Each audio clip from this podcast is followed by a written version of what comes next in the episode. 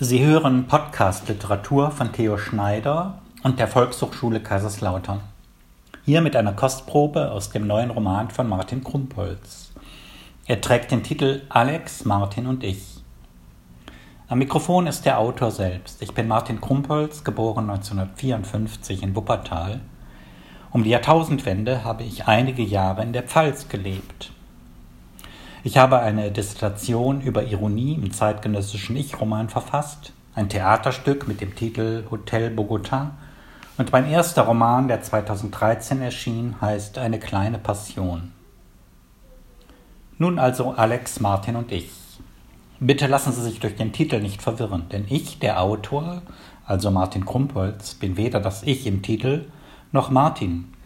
Martin und ich sind einfach zwei Figuren meines Romans, die beide auch als sogenannte Ich-Erzähler auftreten. Sie erzählen also jeweils von sich selbst. Außerdem gibt es eben Alex, also Alexander, eine Person, die auf rätselhafte Weise aus der Geschichte verschwindet. Doch hören Sie selbst, ich lese einen Auszug aus der Mitte des Romans. Der Erzähler ist hier Martin mit vollem Namen Martin Krug. Er ist Lektor von Beruf und zum Zeitpunkt des Geschehens 26 Jahre alt. Als ich im Frühsommer 2017 ein zweites Mal nach Tilos reiste, musste ich feststellen, dass das Hotel Livadia nur noch eine Ruine war. Die einst blütenweiße Fassade war von einer trüben, graubräunlichen Patina überzogen, wenn die Farbe nicht überhaupt bereits abgeblättert war und das rohe Gemäuer entblößte. Hinter einer Balkontür hing, halb abgerissen, ein löchriger, schmutziger Vorhang. Gelbe Lettern auf schwarzem Hintergrund annoncierten wie zum Hohn ein nur noch als hohle Kulisse existierendes Hotel Livadia. Gleich daneben ein Schild For Sale mit einer 15-stelligen Telefonnummer.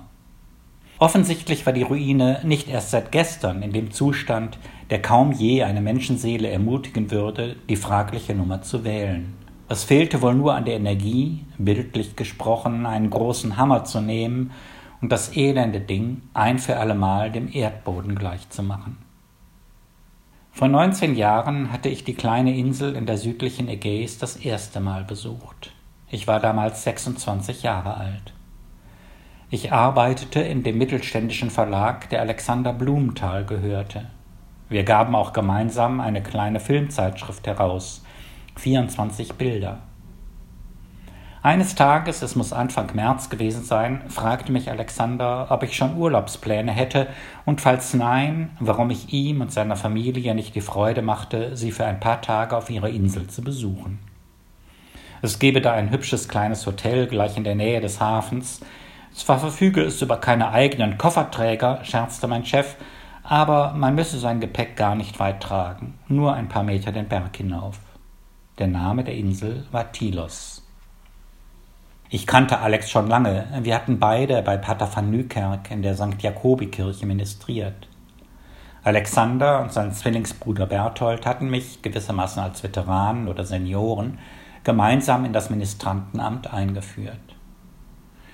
Bis zum Juli verging noch ein Vierteljahr. Ich lektorierte einen Bildband über Eric Romer, denjenigen unter den Regisseuren der Nouvelle Vague, den ich am meisten schätzte und liebte. Der Band würde ein Prunkstück werden, denn im Herbst erschiene. Immer mehr freute ich mich auch auf den Urlaub, auf den Flug nach Athen, die nächtliche Schiffspassage von Piräus nach Tilos, die zwei Wochen, die ich dort verbringen würde. Ja, man kann sagen, da Alexander häufig davon sprach, wurde Tilos zu einem Mythos, noch ehe ich einen Fuß auf die Insel gesetzt hatte.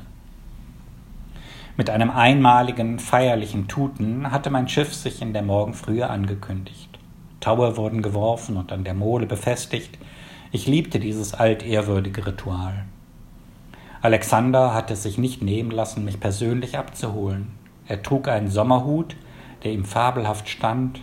Wir gingen zu Fuß zum Hotel. Da ist es schon, sagte er. Er hatte nicht zu viel versprochen.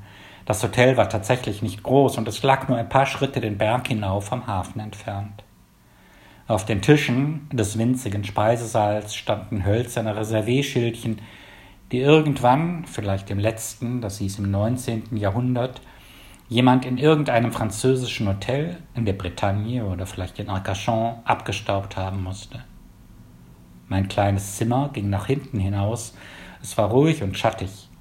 Das Bett, frisch bezogen, roch angenehm nach Waschmittel, während von außen der verführerische Geruch gebratener Ziegenleber hereindrang. Ich mochte es sofort und hätte Alexander am liebsten vor Dankbarkeit umarmt. Ich hatte mich frisch gemacht und ein wenig auf dem Bett ausgestreckt. Ich war müde von der nächtlichen Schiffspassage.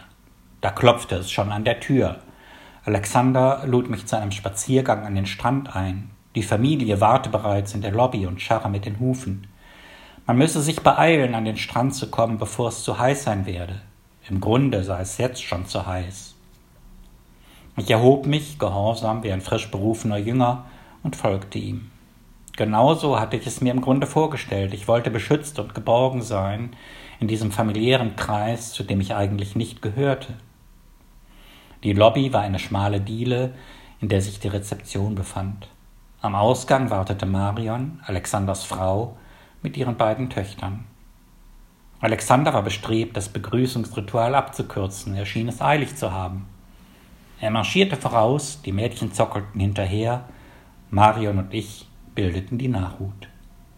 Sie trug eine Sonnenbrille. Sie sagte, ich hak mich mal bei Ihnen ein. Das tat sie. Ich war überrascht. Ich hatte ihr meinen Arm nicht so freimütig anzubieten gewagt. Ihre Stimme tat mir wohl. Ich fürchtete, dass mir auf dem Weg durchs Dorf zum Strand hinunter der Gesprächsstoff ausgehen könnte. Das schien mir immer das größte Problem bei jungen Bekanntschaften. Und würde ich auf dem Fußmarsch womöglich ins Schwitzen kommen, so dass meine Begleiterin sich genötigt sähe, ihren Arm aus meinem zu lösen? Dann waren wir am Strand angelangt.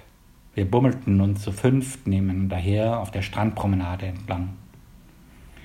Die Töchter Laura und Clara, 14 und 12 Jahre alt, waren einander ganz und gar unähnlich.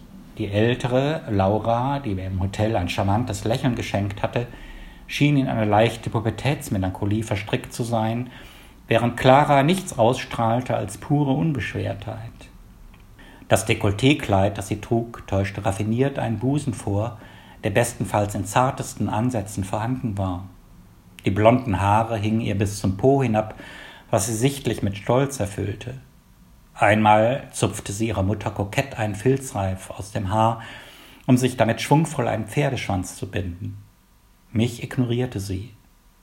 Bei Laura schien das Gegenteil der Fall zu sein. Ihr weiches, anziehend, melancholisches Gesicht war von der Sonne bereits ein wenig gerötet, während das ihrer Schwester makellos bronzefarben war. Das Frechste an ihr waren die pinkfarbenen Turnschuhe, denen die Schnürsenkel fehlten. Anstelle eines Kleides trug sie eine halblange schwarze Hose und ein T-Shirt. Es war, als wollte sie im Kontrast zu Clara alle Anmutungen einer Prinzessin brüsk von sich weisen. Wenn bei Laura alles, was sie ausstrahlte, von einem angenehmen Selbstzweifel durchdrungen war, präsentierte Clara die Selbstsicherheit in Person. Während Laura spontane Zärtlichkeiten von Seiten ihres Vaters geniert abwehrte, ließ Clara sie sich gern gefallen, schüttelte sie aber ebenfalls ab, sobald sie ihr lästig wurden. Eines Abends sagte Marion plötzlich Martin, morgen müssen Sie mir unbedingt Gesellschaft leisten. Alexander geht auf einen Segeltörn. Das war mir neu. Andererseits liebte er es auch im Verlag, mit Überraschungen aufzuwarten. Er glaubte, dass es ein Fehler war, Menschen die Gelegenheit zu geben, Lösungen vorzubereiten. Ja, das ist richtig, sagte er. Aber es ist ja nur für drei Tage, höchstens vier. Ich habe zufällig einen Bekannten aus früheren Urlauben wieder getroffen. Er ist mit seiner Yacht hier und hat mich zu einem kleinen Turn eingeladen. Da konnte ich nicht widerstehen. Es macht dir doch nichts aus? Ich war nur mäßig überrascht. Alexander war nun einmal ein unruhiger Geist, der langweilte sich schnell, und Urlaube mussten für ihn im Grunde gar nicht sein. Sie bargen das Risiko, sich zu langweilen. Als ich Marion und die Mädchen am nächsten Morgen beim Frühstück traf, war der Meister schon verschwunden. Ich nahm bei ihnen Platz, gewissermaßen auf Alexanders Platz. Niemand erwähnte ihn. Die Mädchen waren unruhig, es zog sie an den Strand wie jeden Morgen.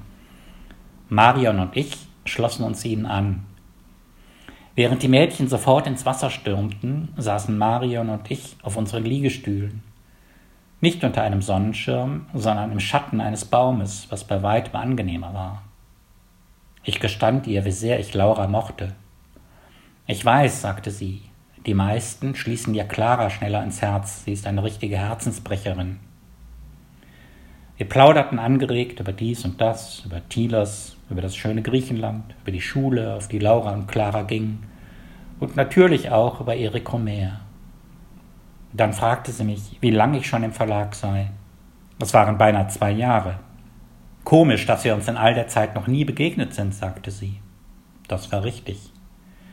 Wir schwiegen, und ich spürte, dass ich dieses Schweigen zwischen uns mochte. Und ebenso mochte ich den rauen und doch warmen Klang ihrer Stimme. Er vermischte sich mit dem fast intimen Rauschen des Meeres. Es war ein Zufall, dass ich Marion wieder traf. Es ereignete sich im Frühherbst 2016 in der Münchner Oper. Gegeben wurde die Macht des Schicksals von Giuseppe Verdi, ein Stück, das genau genommen die Macht des Zufalls heißen müsste. Was wäre unser Leben ohne den Zufall? In der Pause suchte ich ein Café auf, das sich hier Erfrischungsraum nannte. Da sah ich sie an einem Tischchen stehen, um 18 Jahre älter. Ihre Haare waren leicht ergraut, aber ich erkannte sie sofort. Sie war nicht allein, sondern in Begleitung eines Mannes um die 70 und eines Kindes. Ich hatte mich in die Schlange am Tresen eingereiht, die Blickachse zwischen uns wurde immer wieder unterbrochen, wenn sich Menschen dazwischen schoben. Ich war nervös. Sie hatte mich noch nicht gesehen. Würde sie mich überhaupt erkennen nach so langer Zeit? Ich fasste mir ein Herz und steuerte ein Glas in der Hand ihren kleinen Tisch an und grüßte. Sie zögerte einen Moment, aber ich spürte, dass sie mich erkannt hatte. Wir gaben einander die Hände, auch die Hände der beiden anderen, schüttelte ich kurz. Der Mann musterte mich neugierig, das Kind, ein Junge offenbar, schien sich zu langweilen. Martin ist ein alter Bekannter. Wir haben mal einen Urlaub zusammen verbracht in Griechenland, lang her. Den Namen des Mannes hatte ich nicht verstanden. In welcher Beziehung die drei zueinander standen, war kaum zu erraten. Es klingelte, wir mussten uns trennen. Als ich mich schon abwenden wollte, sagte sie, lass uns doch nachher kurz am Ausgang treffen. Den dritten und vierten Akt ließ ich an mir vorbeirauschen. Ich lehnte mich zurück und schloss die Augen, versuchte mich auf die Musik zu konzentrieren. Ein Gewitter tobte, Kanonenschüsse. Die Musik schwoll an, stürzte ab. Der Vorhang fiel. Applaus. Die Sopranistin und der Tenor wurden gefeiert. Man schob sich zähflüssig hinaus ins Foyer. An der Garderobe dauerte es lang. Am Hauptausgang sah ich sie zunächst nicht. Ich zögerte. Dann trat ich ins Freie. Die drei standen schon draußen auf dem Vorplatz in einer dichten Traube von Menschen. Marion reichte mir erneut die Hand. Ihr Händedruck war fest, warm. Er schien eine Brücke zu schlagen über die verflossene Zeit hinweg. Es war seltsam, nach all den Jahren, nach allem, was geschehen war, ihr gegenüberzustehen. Seltsam war auch, dass es mich nervös machte. Sie schlug vor, unsere Telefonnummern auszutauschen, während ihr Bekannter schon nach einem Taxi winkte. Vielleicht bestand ein Geheimnis des Lebens darin, dachte ich, als die drei das Taxi bestiegen, dass Komplikationen sich vor allem im eigenen Gehirn breit machten und gar nicht so sehr in der sogenannten Realität. Vielleicht war das meiste von dem, was sich in unserem Bewusstsein abspielte, ein Trugbild, und die Realität nichts anderes als ein Wechselspiel des sich Öffnens und sich Schließens. Ein Wechselspiel wie der Kreislauf der Natur selbst. Soweit Podcast Literatur von Theo Schneider und der Volkshochschule Kaiserslautern. Heute mit einer Kostprobe aus dem neuen Roman von Martin Krumpholz. Der hat den Titel Alex, Martin und ich und ist bei der Dr. Kanzschen Verlagsgesellschaft in Berlin erschienen. Er hat 120 Seiten und kostet 14 Euro. Mein Name ist Martin Krumpholz.